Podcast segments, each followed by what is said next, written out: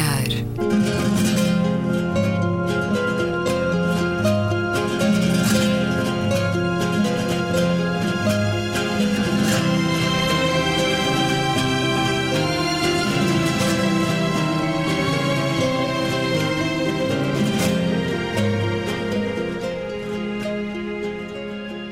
Bem-vindos a um certo olhar. É uma conversa na Antena 2 com Gabriela Canavilhas, Luísa Schmidt, Gonçalo Pereira Rosa e Luís Caetano. Gonçalo Pereira Rosa, muito obrigado por estar connosco no programa desta semana. Acaba de publicar A Gripe e o Naufrágio, como as notícias representam os riscos. É uma edição arranha-céus. Já conversámos há algum tempo sobre outro livro notável a olhar o jornalismo em Portugal, de um homem que dirige uma importante, uma magnífica revista que é a edição portuguesa da National Geographic, agora com este estudo que é o resultado da sua tese de doutoramento, um livro adaptado uh, para um público mais vasto, para o grande público. Vou ler um excerto a começar de um, de um dos dois casos de estudo uh, fundamentais neste livro. Uh, são eles Agripá 2009, 2010 e o naufrágio do Prestige na, na costa da Galiza em 2002. Mas uh, sobre esta temática de como a ameaça, o risco, uh, como são representados nas notícias, poderemos também evocar o que tem acontecido nos últimos dias com os média, em particular os televisivos, a transformarem um crime de contornos ainda por esclarecer numa cobertura massiva sobre um suspeito em fuga. O Jornal da Tarde, na SIC, na última quarta-feira, dedicou os primeiros 34 minutos ao assunto, com quatro repórteres em direto de diferentes cercanias de Vila Real, basicamente a perguntar aos populares se tinham medo. Ora, hoje vou perguntar-vos se os média amplificam o risco, se os noticiários se tornam, às vezes, quase novelas, se a realidade passa à ficção quando, perante uma ameaça, não se sabe muito e não há muito por dizer. Leio aqui um excerto, talvez saltando algumas partes porque ainda é longo, sobre o que foi a cobertura televisiva da Gripá. O Gonçalo analisa aqui três jornais, um regional, um de cariz mais popular e um mais de referência, e um canal de televisão, a RTP. Da comunidade especializada chegavam apelos periódicos à calma. Com uma precisão digna de nota face ao que hoje se sabe, Jaime Nina, infecciologista do Instituto Nacional Ricardo Jorge, referia ao telejornal a 26 de abril de 2009. Se fosse o H5N1, era muitíssimo pior. Este vírus surge na melhor altura possível, o fim da época de gripe. Teremos bastantes meses para nos prepararmos e, com um pouco de sorte, em setembro ou outubro já haverá vacinas. Isto foi no telejornal, 26 de abril de 2009. João Vasconcelos Costa, outro infecciologista, sublinhou igualmente o menor perigo desta ameaça. Estávamos todos, a começar pela OMS, a olhar para a emergência de uma nova pandemia na China a partir do vírus aviário H5N1. E afinal, surpresa da natureza, aparece um H1N1 no México. Apesar deste discurso contracorrente, o enquadramento dominante sugeria no final de abril o risco iminente de um vírus letal. Outro impulso fornecido pela OMS para a formatação do debate nesses moldes era a escala da progressão da epidemia, demasiadas vezes confundida pelos média como escala de risco. Na verdade, a escala de 1 a 6 sugeria tão somente a propagação geográfica do vírus a mais do que uma região e, no ponto mais elevado, a mais do que um continente. No entanto, por falta de rotinas nas redações, ela foi enquadrada vezes sem conta como um indício de agravamento severo da ameaça. A 27 de abril, por exemplo, José Rodrigues dos Santos abriu o telejornal com as palavras Nível 4 de alerta está iminente. A mesma confusão entre nível de alerta e nível de progressão geográfica foi proferida nas edições de 2, 3, 4, 8 de maio e 1 e 2 de junho deste telejornal. A 2 de maio, aliás, o mesmo jornalista dizia a OMS admite que o nível de alerta chega ao grau máximo, sendo desmentido segundos depois pelo perito da OMS, que explicava que a sucessão de fases estava associada à progressão geográfica da doença. A 11 de junho, depois de Gregory Hartle, da OMS, explicar que a definição da fase 6 da pandemia não implicava um aumento da gravidade, José Rodrigues dos Santos questionou em estúdio Francisco Jorge, sugerindo que a declaração de pandemia implicava o fracasso das medidas de contenção. O diretor-geral de saúde recordou em resposta que se tratava de um acontecimento esperado. O cúmulo desta fragilidade jornalística na relação com conceitos essenciais de uma ameaça epidemiológica ficou exemplificado na edição de 15 de junho do Telejornal, no qual um agente de viagens pedia aos jornalistas e ao público para perceber que a pandemia estava associada à progressão geográfica e não à gravidade do vírus. Mas segundos depois, José Alberto Carvalho retomava o tema, lembrando a OMS elevou há poucos dias o alerta para o nível máximo. Ora, aqui um excerto para vermos, para nos recordarmos, já lá vão uns anos, o tempo passa depressa, este sentir pânico que os média nos transmitiam fez com que muitos de nós comprássemos o célebre e caríssimo Tamiflu um, e houvesse preocupação genuína, alteração de hábitos, cancelamento de férias, enfim. Ora, a gripe e o naufrágio, livro de Gonçalo Pereira Rosa, são dois casos paradigmáticos, este do Prestige e da gripe A. Estão ao mesmo nível ou têm características distintas, Gonçalo Pereira Rosa? Bom, são casos, são casos diferentes e eu escolhi-os precisamente por serem diferentes na medida em que um é um caso com referenciais conhecidos, já vimos outros naufrágios, já sabemos mais ou menos qual é o ciclo de evolução de um acontecimento daquela natureza, depois há pequenas nuances, mas já sabemos qual é o guião. Hum.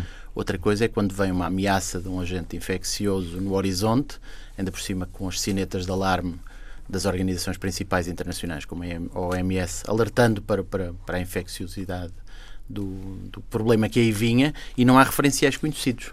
E aí é muito mais complicado, quer para o público, quer para quem constrói a informação para o público, encontrar uh, a estrada, encontrar o trilho através do qual vai, vai pautar a informação. Eu acho que há dois momentos importantes neste, neste segundo caso, na, na, da pandemia de gripe A.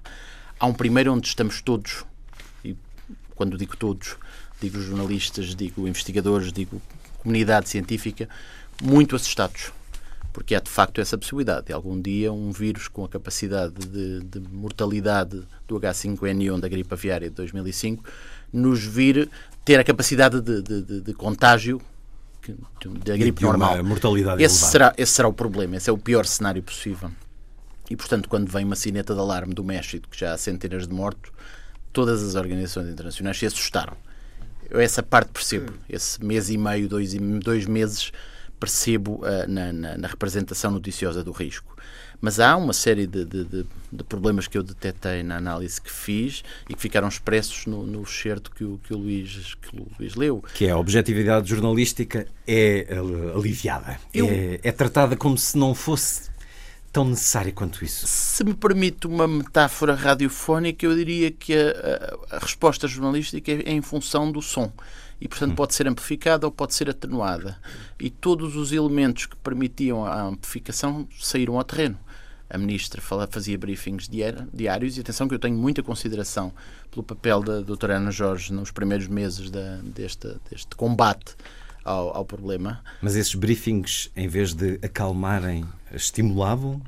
Eu diria que, pelo menos para as redações, funcionaram como alerta de que o tema merecia prioridade total. Quando um tema abre sete vezes seguidas o noticiário e o telejornal, nós intuímos que aquele é o tema quente da semana.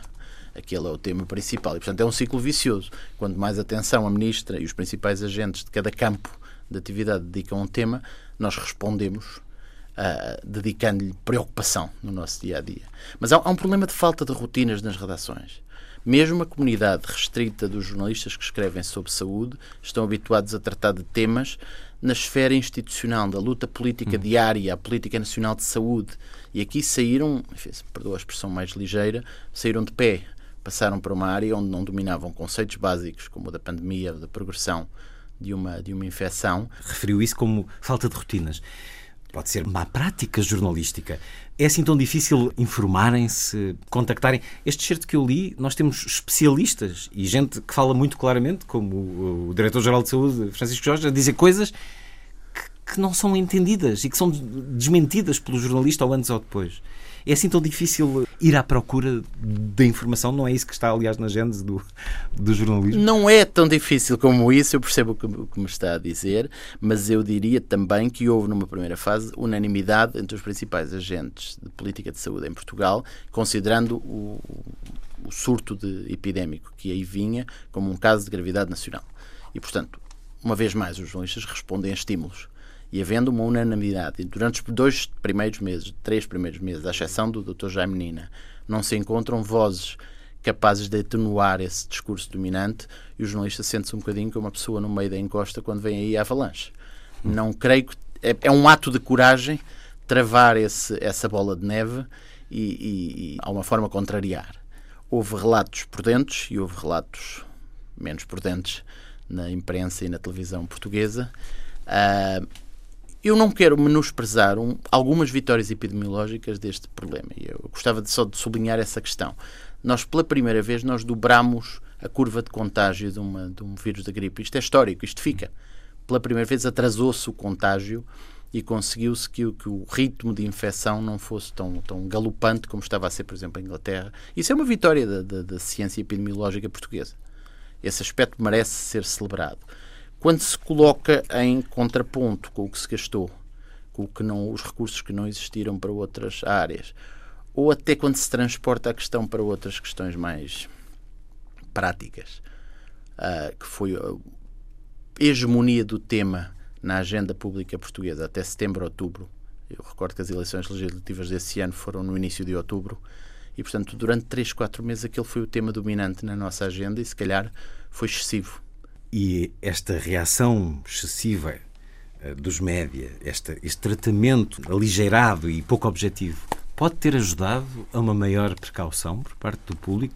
Pode ter contribuído para essa vitória Estou certo epidemiológica? Que sim. Estou certo que sim. Portanto, pode do mal pode ter saído algum Eu bem? acho que sim, porque todos nós aprendemos a lavar as a lavar mãos as naqueles mãos, dispensadores. A, a, Todo... a, espirrar para o cotovelo. A responder para a linha de saúde 24, em vez de, de, de a correr ao centro de saúde, como fizeram em Inglaterra no, naquele fim de semana célebre de início de julho, em que o sistema colapsou. Há sinais muito positivos neste, nesta pseudo-catástrofe, não chegou a ser, felizmente. Há sinais positivos. O sistema foi testado e aguentou. Agora, os recursos que não foram gastos noutras áreas da saúde, essa é outra questão e essa é uma arena mais política até do que de.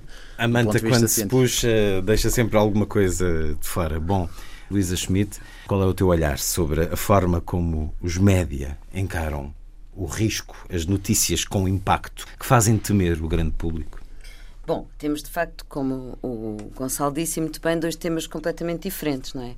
O prestige eh, que teve é uma, é uma catástrofe ambiental com contornos muito uh, evidentes, com reconhecimento e com historial de outras catástrofes ambientais, as marés negras, e que tem até este tipo de catástrofe, a maneira como se mediatizam, tem aquilo que se chama o efeito pedagógico das catástrofes, não é? que é uma maneira de, através daquele assunto, as, as pessoas, os mídias, ao serem uma, uma, um veículo de informação que utilizo, importante, catalisam uma série de coisas. Catalisam a reação das autoridades, eh, também eh, tornam-se uma janela aberta sobre o que não funciona bem nas instituições. Na, na altura até penso que o, era o Iriarte, como é que se chamava o, o da Galiza? O, o, o, o Até acabou por se demitir Portanto, porque aquilo de facto havia, houve uma série de descuidos a vários níveis, sobretudo porque ele veio desdramatizar, dizer ah, isto não é nada importante,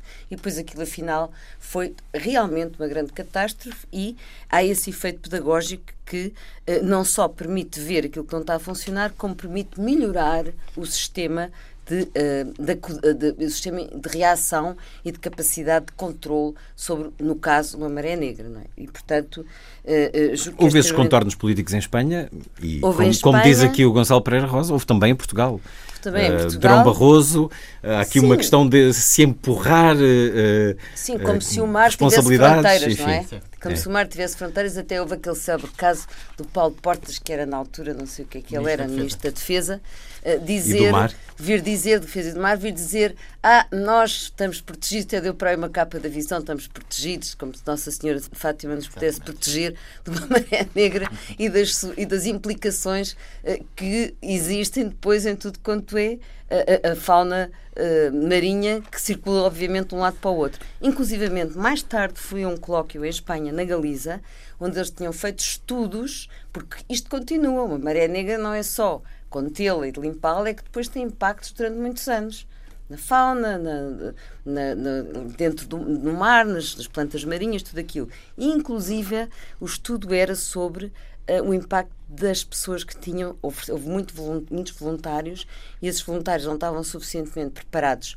com máscaras e com material e era um impacto sobre a saúde desses Sim, voluntários. Dos primeiros Portanto, há iniciais. Aqui um desdobramento e convém não esquecer, e os mídias têm esse importante papel que é fazer não esquecer e enquadrar bem as hum. notícias. E agora ainda a gripe das aves. A gripe A. Mas deixa-me perguntar primeiro ao Gonçalo. As conclusões que tirou em síntese do caso do Prestige, neste seu estudo? Tirei como conclusões, em primeiro lugar, que as catástrofes cíclicas são muito mais fáceis de gerir.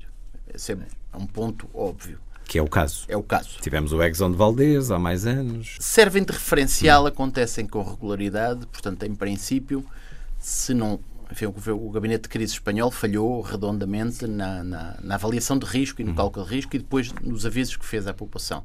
Há um momento no final de dezembro de 2002 onde a imprensa espanhola está nitidamente a desconfiar de tudo o que vem do, do, tudo o que é proveniente do gabinete de crise espanhol. E isso é muito relevante porque é o momento em que o gabinete de crise perdeu a comunicação social. Ou é. seja, aqui os média entram também nesse fator político entram claramente, sobretudo a partir do momento em que se sentem enganados, em que se sentem manipulados. Foi o que aconteceu quando o Fraga Iribarne garante que o navio já não vai babar e o navio baba, quando há uma hipótese de o trazer de volta para o porto e não o traz e deixa-o afundar em, em, mar alto, e depois quando vem o impacto da maré negra, uh, perdeu, perdeu, perdeu o controle. Ou seja, e os média foram manipulados? Foram manipulados, perceberam que foram manipulados e reagiram. Hum. Um bocadinho como no atentado à tocha naquelas primeiras horas em que o PP tenta passar a responsabilidade para a ETA, quando já se percebia é, que. Aliás, há, há, há, um autor que cito no, no, na investigação que diz que o caso do Prestige, seguido do atentado de Atocha, acabou por provocar a queda do, do PP. Hum.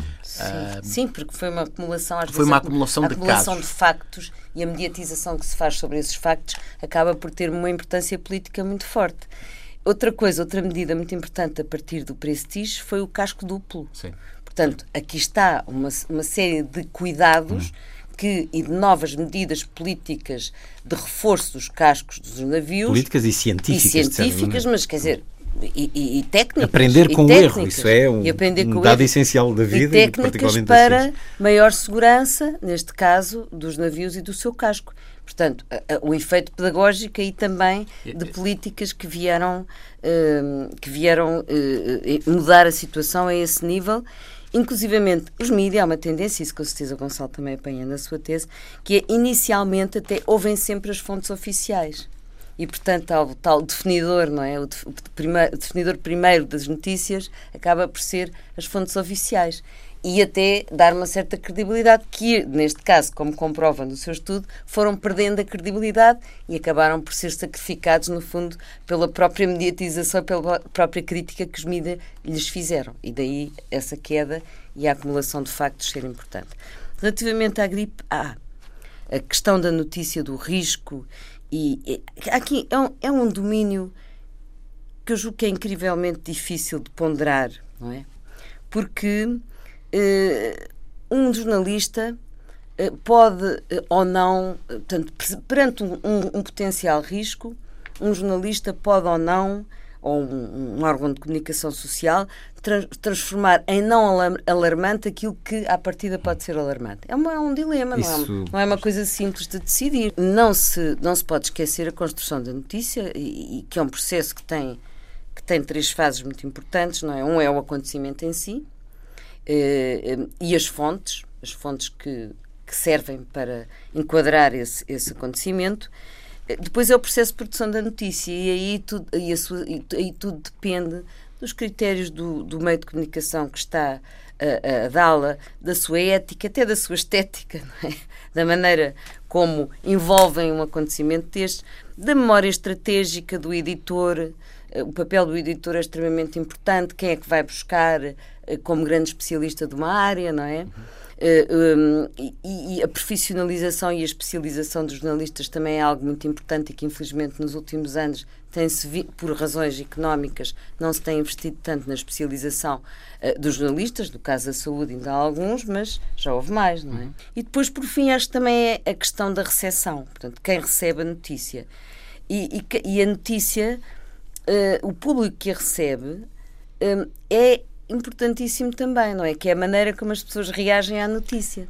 E quando não há muita informação sobre um assunto, as pessoas alarmaram-se. Então, então tudo que se liga à saúde, pelo menos no tem caso português, não é? Tem este poder de criar uma onda de alarmismo muito grande, mas também como dizia o Gonçalo, coisas positivas de prevenção. Nós que nunca ligamos nada à prevenção, hum. neste caso, por exemplo, com todos aqueles líquidos, como é que se chamava? Lavar as mãos com dispensadores. Que nunca mais, e ainda continuamos com nunca eles. mais deixaram de existir e que são importantíssimos para não transmitir doenças, não é? Ainda hoje. Ficou essa pedagogia. Numa altura e num caso que ainda está relativamente fresco na nossa memória coletiva, da gripe A, o Gonçalo analisou aqui três jornais de diferente âmbito, mas todos os média pactuaram uh, com esse tipo de abordagem do, do temor, do pânico, de falta de rigor.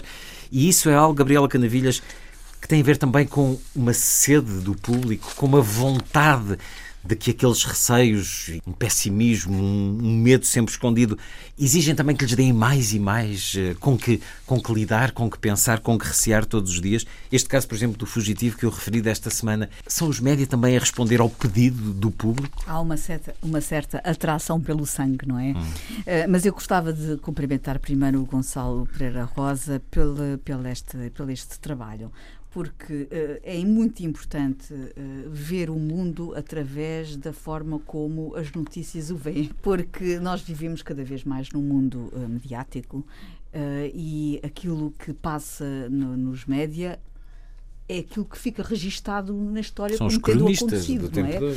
E, e, a leitura que a história fará do mundo é aquela que vem registada nos média. E, portanto, qualquer estudo que é feito a partir eh, dos média é extremamente importante para se aferir a leitura que o seu tempo produziu desse tempo. Uh, e, portanto, é muito oportuno, sobretudo no tempo que vivemos, que é absolutamente focado eh, na forma como os média uh, trabalham e, e, leitura que todos nós de nós próprios. E nesse sentido, uh, acho muito oportuno os excertos que o Luís Quetano leu são extraordinários e dão-nos muito que pensar sobre a, a tipologia de, de, jornalismo que, na maior parte dos casos, se pratica em Portugal. Eu estava a ouvir a Luísa e estava a pensar que a Luísa, como sempre, tem um rigor e um otimismo extraordinários, que eu aprecio imenso, mas ela devia achar que nós vivemos aqui em Portugal em redações tipo a daquela série Newsroom, não sei se alguma vez Grande viste. Série. A Newsroom. Depende uh, da, da, uh, redação. A forma como, nessa série. Que é diversificada em Portugal, nessa não é? série igual, Newsroom é?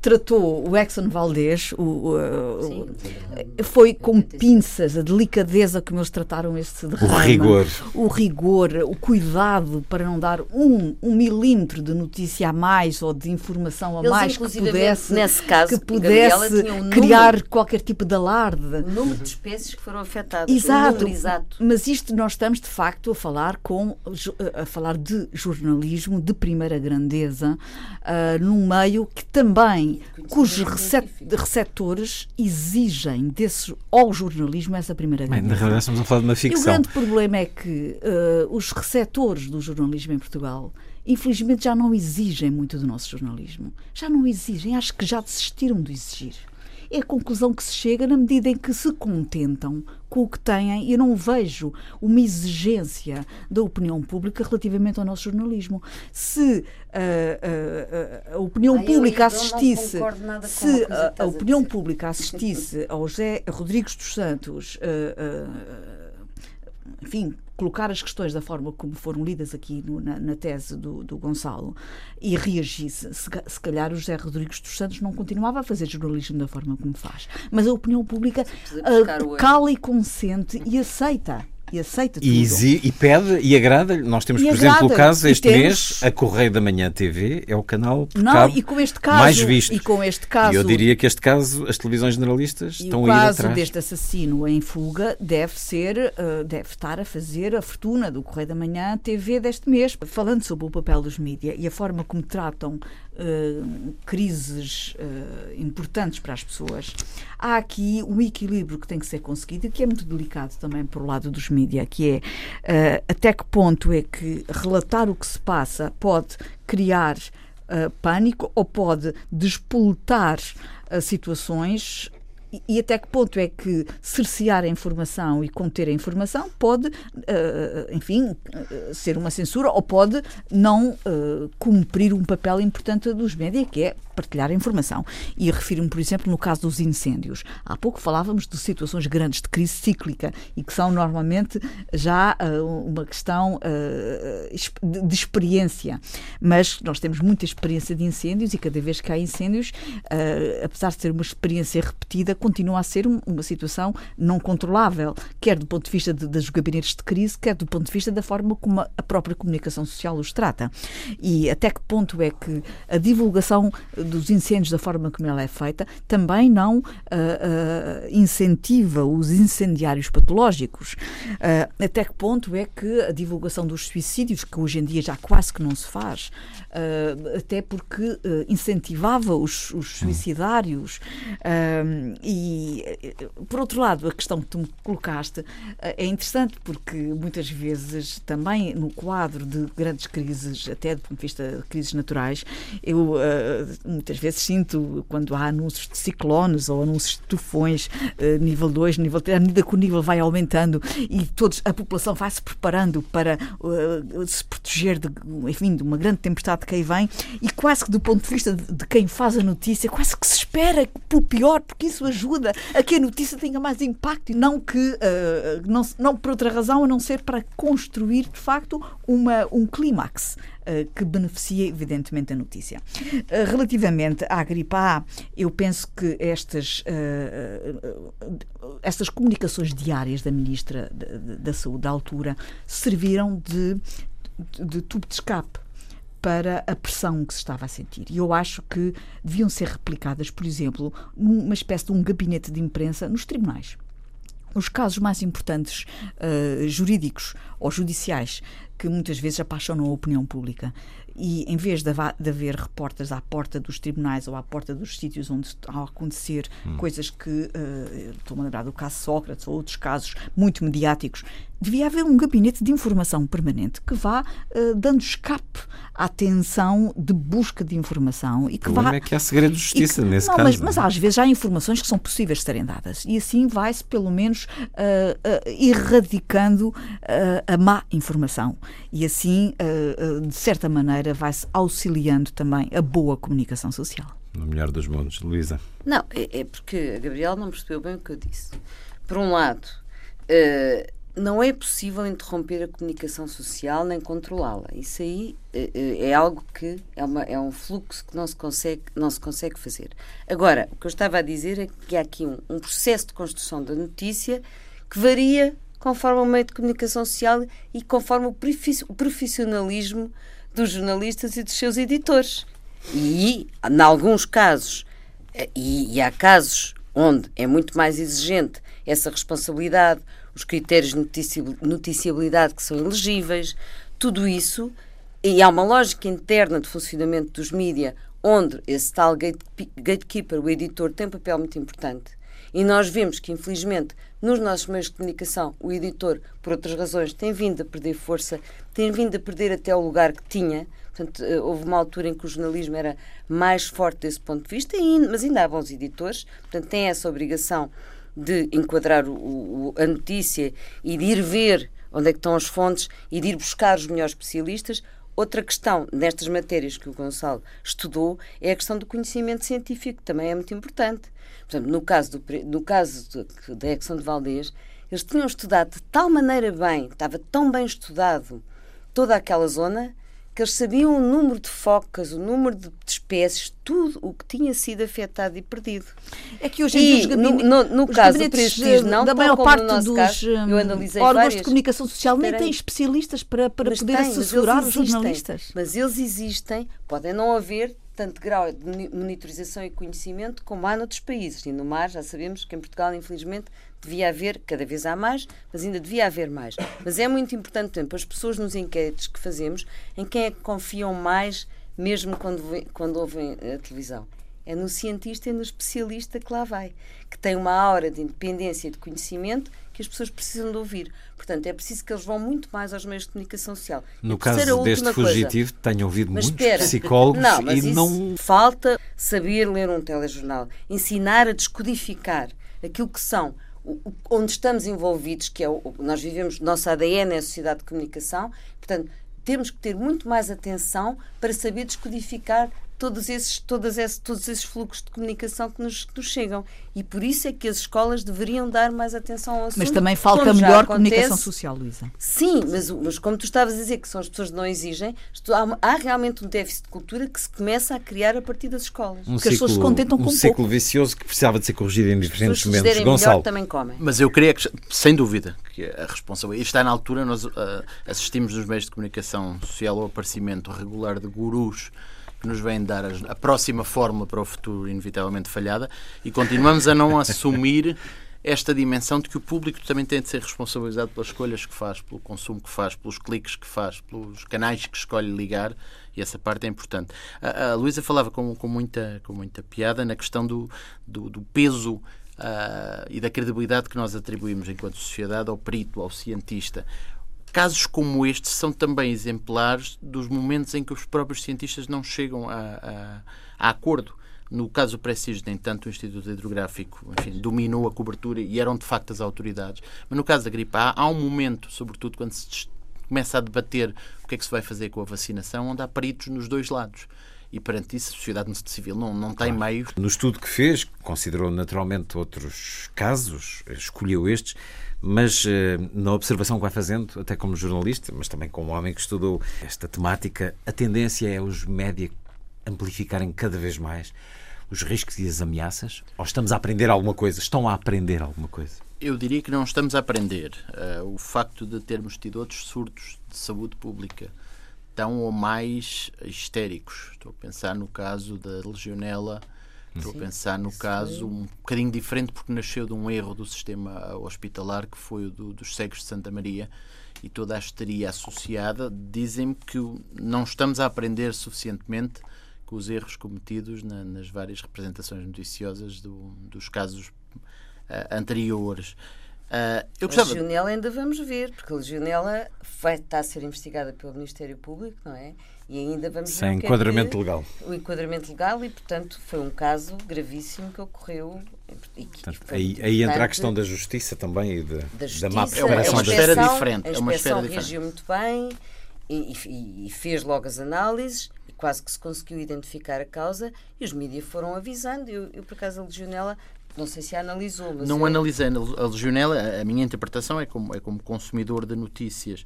E eu diria que. Eu, eu não tenho uma fórmula certa para, para a maneira como os mídias devem representar cada risco.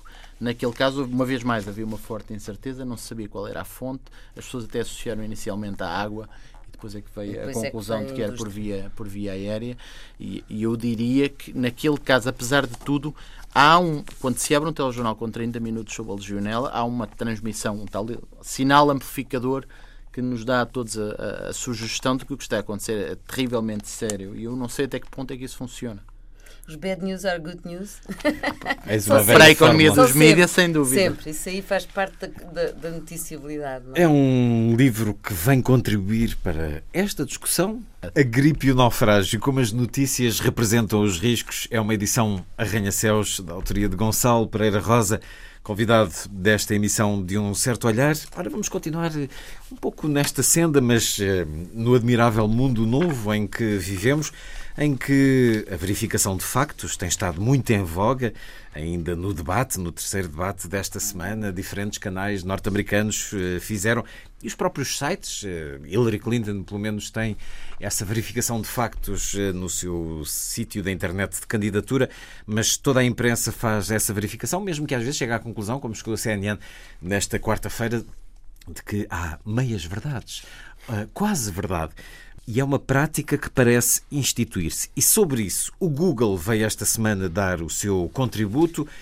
A empresa anunciou que o Google News, o Google Notícias, tem uma nova funcionalidade que lhe permite verificar se os factos descritos nas notícias são verdadeiros ou não. No maior motor de busca, nessa referência da nossa vida online, os leitores vão poder aceder a sítios da internet e a artigos que comprovem ou desmintam o que é dito na notícia selecionada. E leio uma notícia do Diário de Notícias. Estes artigos serão relacionados à notícia através de um algoritmo, Claim Review, criado pela Schema.org, segundo o comunicado da Google. Ora, Podemos talvez começar a usar t-shirts com a frase A verdade é um algoritmo, Gabriela Canavilhas. que confiança vais ter nesta ferramenta da Google? Gosto dessa frase. Vais ter confiança ou não? A nisto? verdade já é uma coisa tão estranha que também pode ser um algoritmo. A verificação de factos uh, já se faz também, por exemplo, o Jornal Expresso já há muitos anos que o É faz verdade, é e, verdade. e foi, aliás, o, O público o- também. Sim, lembro-me que o Expresso começou por, por fazê-lo de uma forma bastante eh, interessante. Acho que foi um dos pioneiros e, portanto, acho que é uma forma muito eficaz de desmontar algum discurso eh, político que às vezes não é muito claro na forma como ele é formulado. E tens confiança nisso? Tens confiança naquela Bom, verdade que o agora, Expresso o que te é diz que é verdade? verdade? Vamos lá saber, o que é verdade? A verdade Vamos é, dedicar um programa. a verdade. Que Acredite, acredite-se ler no expresso. Oh, Eu acho que a verdade é uma coisa muito sobrevalorizada. Como dizia um amigo meu, a verdade é uma coisa muito sobrevalorizada. Porque é muito complexa. Porque é muito complexa. A verdade eh, completa e absoluta é algo, eh, enfim, difícil. E, sobretudo, ah, quando ela ah, se refere a qualquer coisa de, de filosófica ou de.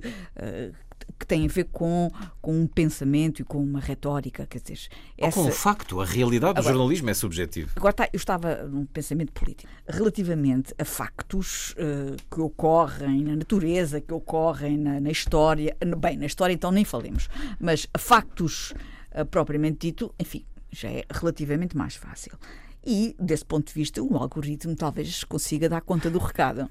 Agora, aqueles factos que são realmente interpretáveis e que é necessária a mente humana para ter a sua visão de- eh, desse facto, eu acho que é impossível eh, que ele seja interpretado por esta coisa eh, que o Google quer inventar. Agora, eu fico na minha. A verdade é sobrevalorizada e a verdade é algo que cada um sabe de si. E deve retirar da sua própria verificação dos factos, Luísa Schmidt? Ou há aqui alguma potencialidade?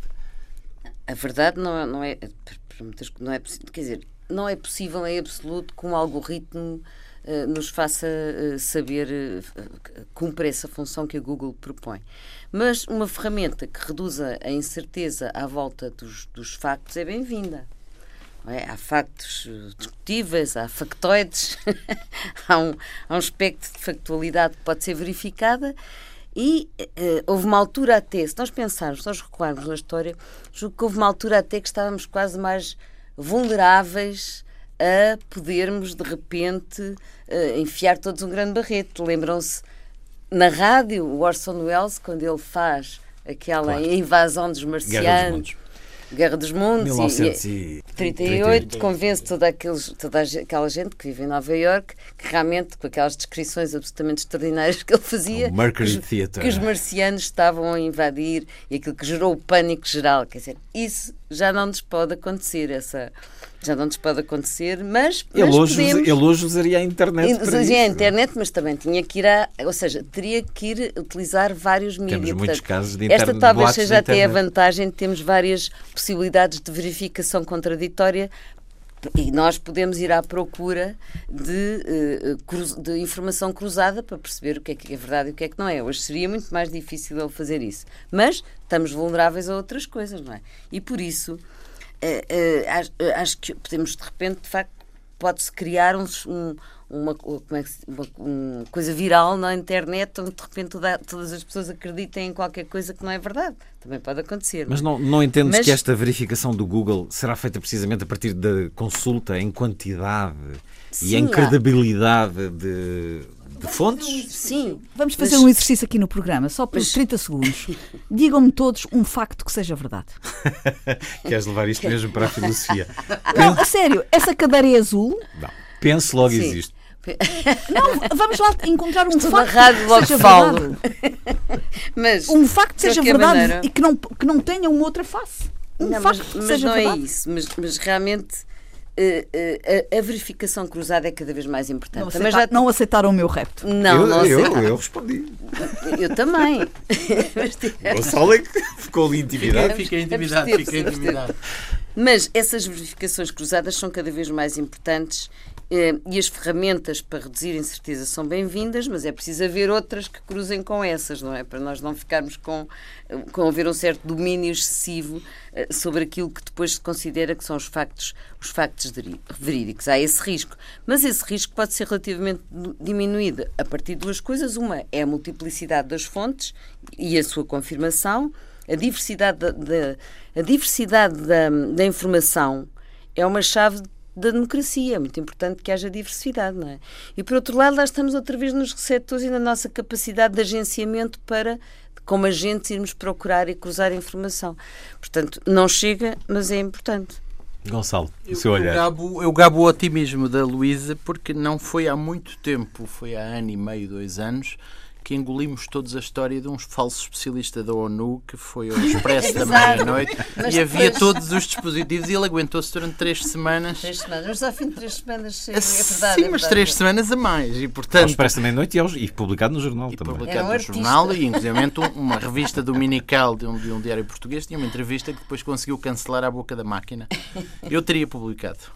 Teria publicado, mesmo sabendo, teria sido muito engraçado. Com um aviso. Exatamente. Um- duas ou três notas sobre este tema. Em primeiro lugar, em Portugal também nós tivemos a nossa Guerra dos Mundos a uma escala muito É reduzida. verdade. Matos Maia. Matos Maia, ah, na década de 60. Ainda levou uma valente reprimenda da PID. Exatamente. Porte-se exatamente. bem, veja lá, volta a fazer isso. Exatamente, vai- Vai ver o exatamente. que lhe acontece. E o próprio Carlos Cruz conta na, na sua biografia que houve o ataque à noite dos pirilampos e pôs não sei quantas verdade. pessoas É na- Serra de Sintra à procura de uma mancha de pirilampos que nunca mais vinha. Portanto, não é inédito em Portugal. Eu diria só, em relação a esse tema, eu não tenho nenhuma expectativa da vinda da Google ou das ferramentas que a Google se propõe lançar. Até porque eu diria que há muito mais numa notícia do que só a proposição de falsidade ou verdade, e essa é, é- Tudo isso já não é verificável. A escolha dos temas, a escolha de quem fala, a escolha do enquadramento, a escolha do destaque, se é no- na abertura do telejornal ou no meio, influenciam muito mais, na medida em que sugerem as tais prioridades, do que propriamente as proposições que podem ser validadas ou não por um algoritmo da, Google. Eu, vou, estou curioso. Na- há cerca de precisado 10 é dias A num, capacidade que eles têm de fazer isso, não é? porque, no fundo, sim, há, há uma percentagem das notícias que é verificável. de- os dados meramente brutos, esses sim, se, se não forem rigorosos, podem ser validados. Consegue antecipar como é que isto será feito? A minha única conclusão é isto: é consultar em quantidade e em credibilidade de fontes.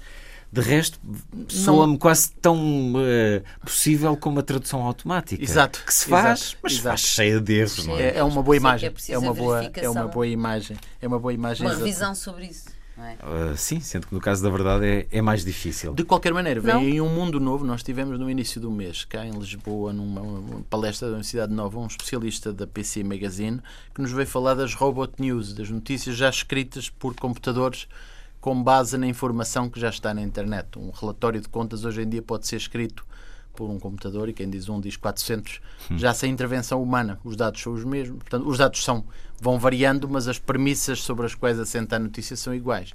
E, portanto, este é todo um mundo novo que aí vem. E um último aspecto Ah, relativamente mas isso a é muito interessante. Pode Dá ser que para agora fazer, as notícias exemplo- sejam certas. Dá para fazer, por exemplo, com resultados desportivos. Está feito o template, é inserir os dados de cada jogo, mas o computador já escreve a notícia. Ele vem-nos falar desse mundo novo que é um bocadinho assustador. E um último aspecto que me parece importante: nunca se fez tanto fact-checking como nestas eleições recentes americanas.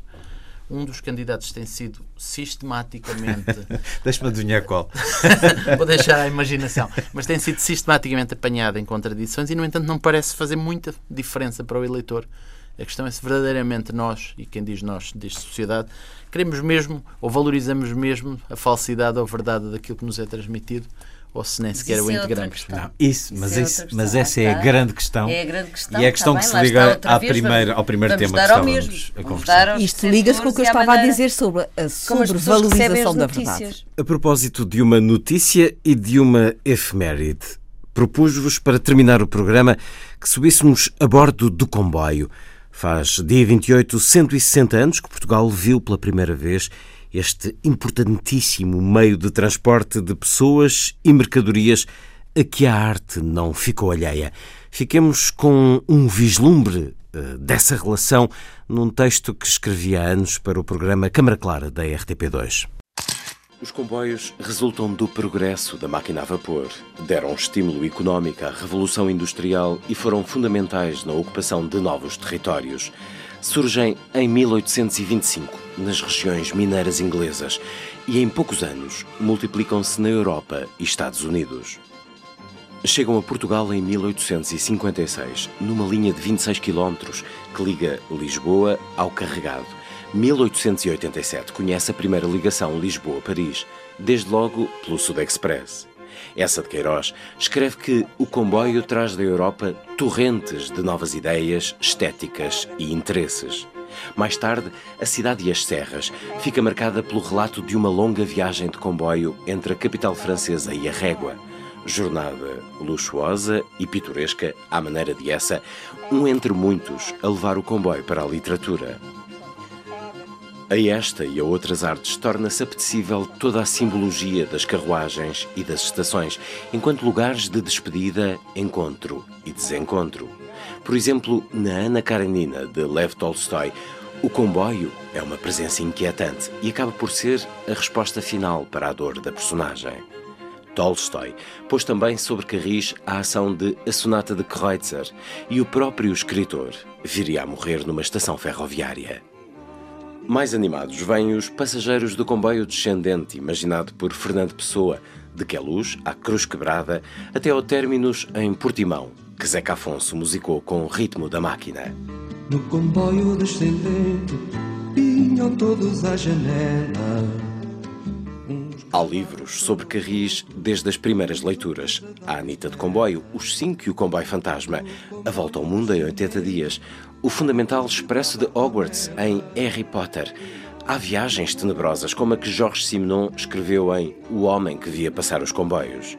Agatha Christie acrescentou mito ao mais luxuoso dos comboios, com Um Crime no Expresso do Oriente, que Sidney Lumet levou ao cinema tal como Hitchcock fez com O Desconhecido do Norte Expresso, de Patricia Highsmith. Aliás, Hitchcock não dispensava a aura dos comboios. Basta pensar em filmes como A Desaparecida, Os 39 Degraus ou Intriga Internacional, cuja imagem final é de um comboio a entrar num túnel depois de um beijo tórrido entre Cary Grant e Eva Marie Saint. O próprio cinema começa com a chegada de um comboio à estação de La Ciotat, um dos primeiros filmes exibidos em público pelos irmãos Lumière. Breve Encontro, de David Lean, Comboio em Fuga, de Andrei Konchalovsky, Polar Express, de Robert Zemeckis e Transsiberiano, de Brad Anderson, são alguns dos muitos filmes atravessados pelos comboios.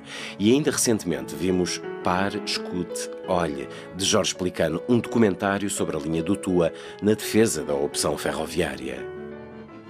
O comboio desperta e alimenta o fervor pelas novas velocidades, pelas novas formas de olhar para a paisagem em movimento. Por isso, quando em 1909 os futuristas publicam o seu manifesto, no jornal francês Le Figaro, referem as locomotivas como valor da nova atitude perante a vida e a arte, mas também impressionistas como Monet ou surrealistas como Magritte levaram à tela o impacto dos comboios. A solidão de estações e carruagens prendeu o olhar de Edward Hopper e não faltam os portugueses. Repare-se nestes comboios de Pancho Guedes ou nas obras de Carla Filipe, filha de ferroviários.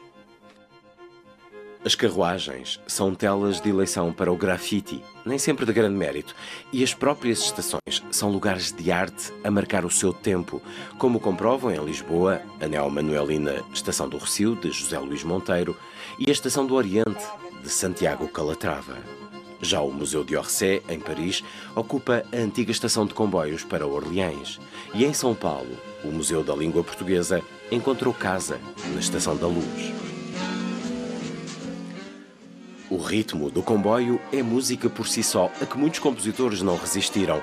Um dos temas mais famosos é este Chattanooga Choo, com todo o swing da orquestra de Glenn Miller, mas também a articulação da máquina e a ideia de modernidade causaram impacto. Está tudo no Pacific 231 de Arthur Honegger. A cadência da locomotiva atravessa o trenzinho da Caipira, uma das baquianas brasileiras de Heitor Villa-Lobos, mas também Take the A-Train, de Duke Ellington, ou Slow Train Coming, de Bob Dylan. Para as artes, os comboios são inspiração, personagem, palco, metáfora, fascínio.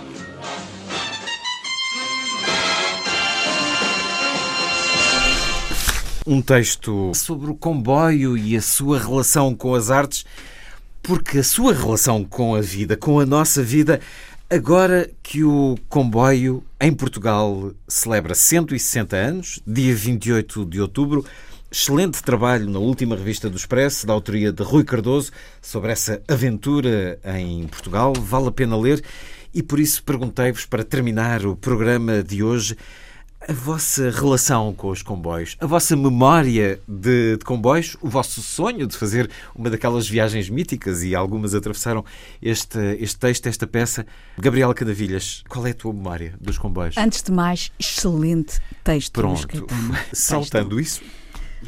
Uh, memórias de comboios zero. Nos Açores não havia não comboios. Havia. A primeira vez que vi um comboio foi um comboiozinho numa praia aqui na Caparica, ou coisa que eu vai. E achaste fascinante. E eu achei aquilo uma coisa extraordinária. Portanto, não tenho qualquer tipo de memória de comboios. Mas deixa-me só dizer que este, todo este, este desbravar do nosso país e, e, e, com os trilhos dos comboios se deveu também muito ao Fontes Pereira de Melo uh, e todo uh, este uh, impulso fontista que, uh, cuja dívida nós pagamos em 2000, em 2000 e que não impediu que Uh, apesar disso, nós beneficiássemos dos comboios durante um século. E, portanto, há a dívida que é feita para investir e, e para, uma que é para, ir para construir o país e que, apesar de tudo, uh, vale a pena uh, fazê-la porque nós vamos beneficiando dessas estruturas de investimento. Por então, muito mas que nos custe. gostavas de fazer um Transsiberiano ou um Expresso do Oriente ou não? Claro que sim, claro que sim. não gostava. mas fica lá. Mas para ficará para um, um dia. dia. Ficará para um dia. Gonçalo, o que é que lhe dizem os comboios? Fez Interrails? Fiz o Interrail. Fui um dos Já vamos falar dos. Interrails a propósito de outra Fui- notícia. fui um Mas dos isso, felizardos. isso é a grande vivência do comboio. Exatamente. É inesquecível, é daquelas viagens que marca, marca a geração e marca a pessoa para, para sempre. E não há outra maneira melhor do que ver um país de comboios. Tenho essa, tenho essa opinião. Especialmente com essa liberdade de entrar e sair. Sim, o oponopof. Dormia nos corredores. Dormia nos corredores, fiz No- coisas que hoje me arrepiam um bocadinho, mas, já mas são daquelas coisas que também envelhecemos, pertencem a uma altura certa da, da vida. Mas nós temos uma relação, nós, país, temos uma relação muito complexa com o comboio. É um, um bocadinho quase esquizofrénica na medida em que o, o sonho foi sempre maior do que o dinheiro que havia para, para o pagar e, portanto, ainda hoje andamos a eletrificar a 20, 25% da rede. Continua por eletrificar E com questões que têm a ver com a medida das linhas. com a é bitola das compatível, linhas, se- exatamente, e de qualquer maneira pediu-me uma viagem de comboio que para mim fosse memorável, Sim. o Interrail é. Eu ainda hoje sofro com a cicatriz do, do- da linha do Tua, fechada e alagada naquele troço de 15 km. É uma pena, não tinha de ser assim e infelizmente foi assim que, que foi decidido. E eu gostava particularmente daquele troço da linha, daquela viagem, e acho que era uma daquelas coisas que também se deveria sempre fazer. E, e, portanto há uma memória positiva que é o Interrail, mas há uma memória que, triste que é o, eu ter feito a linha do Tu e outros não poderem fazer. Luísa Schmidt. Sou uma fã absoluta do comboio. Acho um, tra- um transporte extraordinário.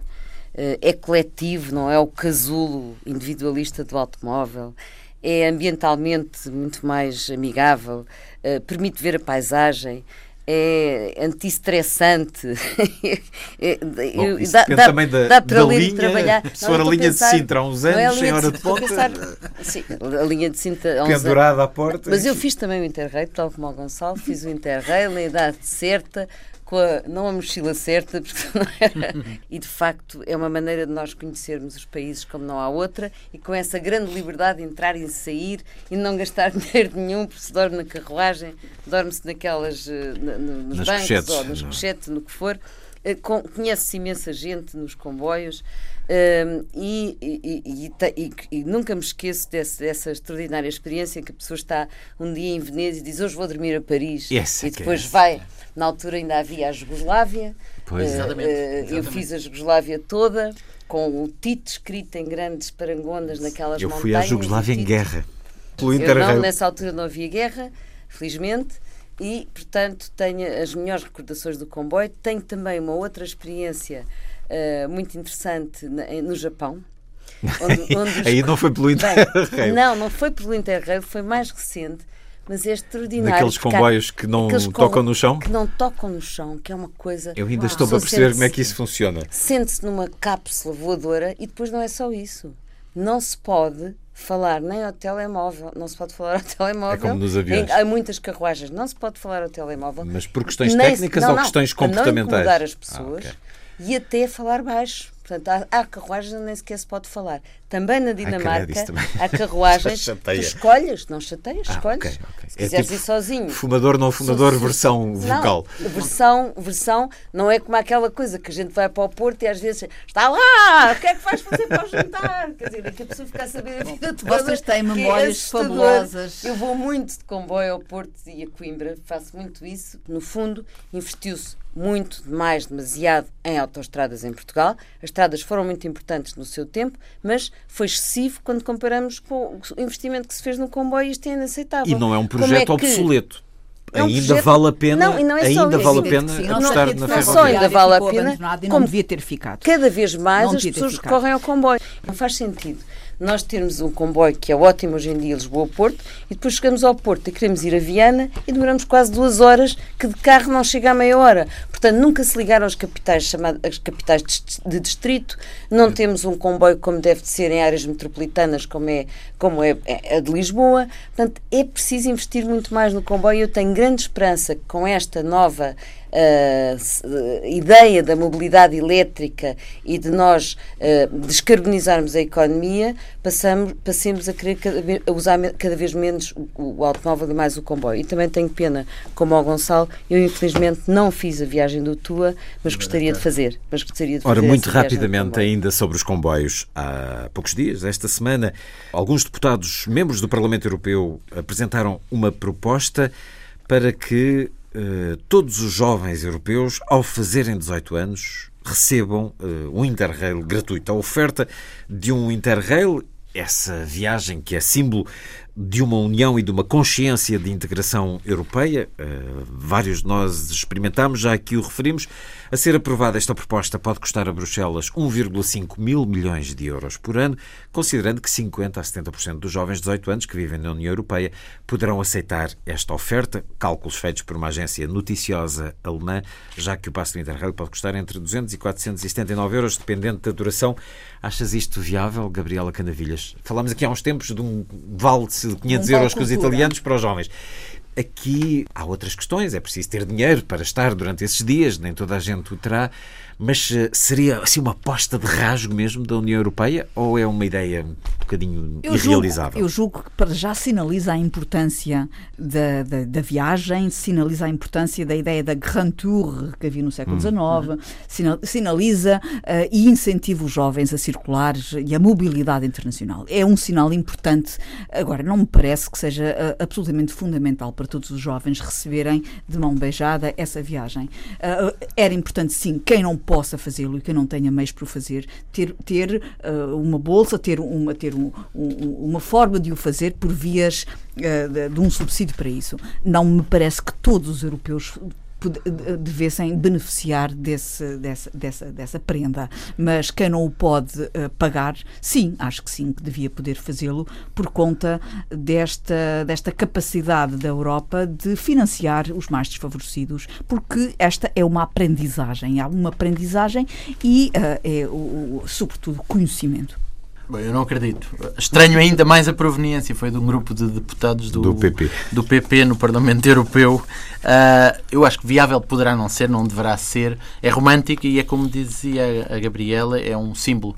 E os símbolos têm força, têm um, uma capacidade de sugestão. E eu espero que isso também queira dizer que a União Europeia vai apostar decididamente no comboio enquanto meio de locomoção uhum. no espaço comunitário. Fui ver as estatísticas de 2015 do trânsito de, de passageiros e continua sem explodir o comboio enquanto meio de, de transporte. Não, transporte de mercadorias aumenta bastante, o transporte de passageiros continua. As linhas suburbanas anémico. continuam a precisar de investimento. E mais que isso, os únicos fatores, as únicas linhas que aumentam, fazem aumentar a estatística são as linhas de grande curso internacional Porto Vigo e Lisboa Andeia. Não fosse isso, e até seria deficitário. Portanto, até perderia passageiro de um ano para o outro. Isso, para mim, é um sinal claro de que o comboio tem de voltar às prioridades. Eu gostava de dizer uma coisa: este elenco que está no Ministério do Ambiente, por uma, um acaso feliz, vem quase toda a área do transporte, desde o Ministro a dois dos secretários de Estado. Têm experiência de gestão de transportes, dois deles na CCDR Norte, e eu tenho expectativas de que isso signifique também que o comboio pela primeira vez vai ser olhado com outros, com outros olhos. Também. O Ministro do Planeamento e Infraestruturas dá hoje ao público uma longa entrevista onde o comboio só é citado e só referido numa única pergunta, mas ele fala em recuperar o, o investimento até 2020, nomeadamente na reativação de uma linha no eixo Aveiro-Mangualde. Eu espero que seja um primeiro sinal. Luísa. Bem, eu acho sobre que, o Interrail. Sobre o Interrail, e, e quem o fez mais do que nunca sabe isso, um, a circulação livre via Interrail, a circulação livre na, Euro, vive, livre na Europa, é um passo para a inscrição da ideia da própria Europa. Hum. E isso é de valorizar. E... Eles, eles, podiam, por exemplo, acabar com o Tribunal de Estrasburgo, que custa caríssimo, simbolicamente, a mudança mensal. fazerem uma coisa destas, não é? Pois, dava uma coisa para a outra. Mas que já que estamos a falar de comboios, eu não queria deixar de, eh, de referir um, um livro que saiu recentemente um, chamado Comboio de Luxemburgo, Os Refugiados Judeus que Portugal não salvou em 1940, da Irene Flunsler Pimentel e da Margarida Magalhães Ramalho, e que conta a história de um comboio com centenas de judeus do Luxemburgo que assim, refugiados, não é, que eh, vieram até à fronteira de Vilar Formoso e foram depois proibidos de entrar, de entrar em, em, Portugal e recambiados.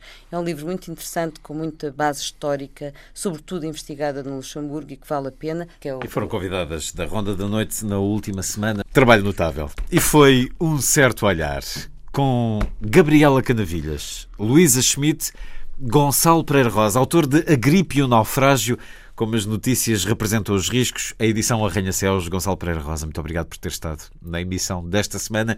E Luís Caetano, a si os desejos de uma excelente semana.